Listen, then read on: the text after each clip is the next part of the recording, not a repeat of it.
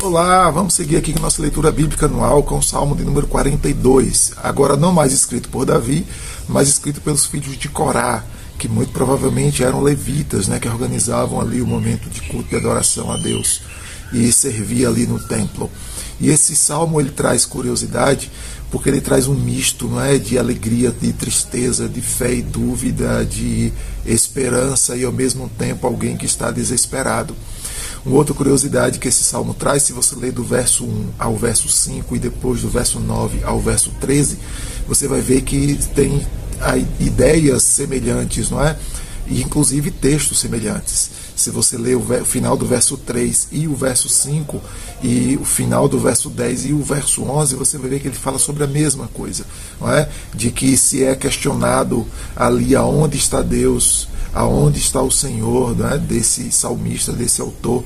E a resposta do próprio salmista vem então dizendo de que um dia vai voltar a louvar o Senhor, um dia vai adorar ao Senhor. É? E ele responde com perguntas né, retóricas ali para que você possa saber disso. Mas eu quero destacar aqui em especial os versos 7 e 8, né, que são termos também bastante famosos aqui nesse, nesse texto, além do verso número 1. Ah, o verso 7 diz então de que ah, um abismo chama outro abismo ao fragor das suas catatumbas ou das suas cachoeiras. Não é? E ah, o salmista então vem aqui mostrando de que há, há um, um uma reviravolta na vida, uma avalanche de problemas. É? Essa é a descrição. Um abismo aqui está falando sobre as quedas de água, né? por isso que fala das cachoeiras e que as vagas, as ondas passam por cima da gente e vão nos levando com a força da correnteza. Está se referindo a problemas. Alguns autores até chegam a dizer de que é Deus quem está fazendo isso, castigando de alguma maneira. Não, é? não fica bem claro no texto. Mas o fato é que o autor deixa claro de que em algum momento da vida parece que vem um problema atrás do outro, isso vai rolando, isso vai descendo, isso vai, é, de certa forma, trazendo frustração, tristeza à nossa alma.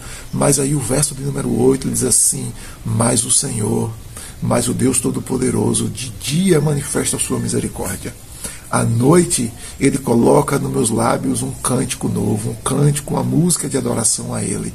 E aí então eu faço uma oração ao meu Deus, ao meu Senhor, ao meu refúgio.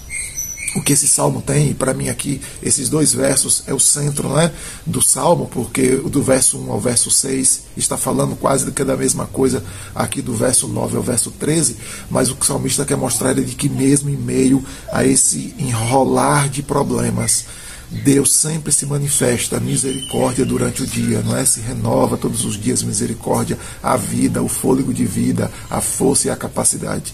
À noite Deus nos dá motivo para louvar a Ele. Chega no final do dia a gente encontra razões para adorar e cultuar a Deus mesmo diante de tantos problemas. E Deus então nos leva e nos permite orar, buscar a Ele, estar de maneira particular, pessoal com Ele ali em oração. E aqui o salmista deixa claro de que o louvor ao Senhor, a adoração a Deus e a vida de oração, elas estão juntas, elas estão ligadas a uma vida que teme ao Senhor e que recebe a sua misericórdia e a sua graça. Que sejamos praticantes mesmo diante desse reboliço de problemas, que a gente possa confiar no Senhor e ter sempre motivos para adorar e também para orar a Deus.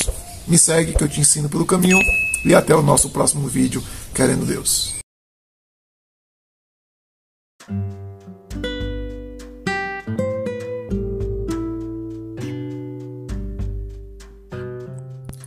Roberto Sóstenes, pastor na Igreja Batista de Barra, no oeste da Bahia.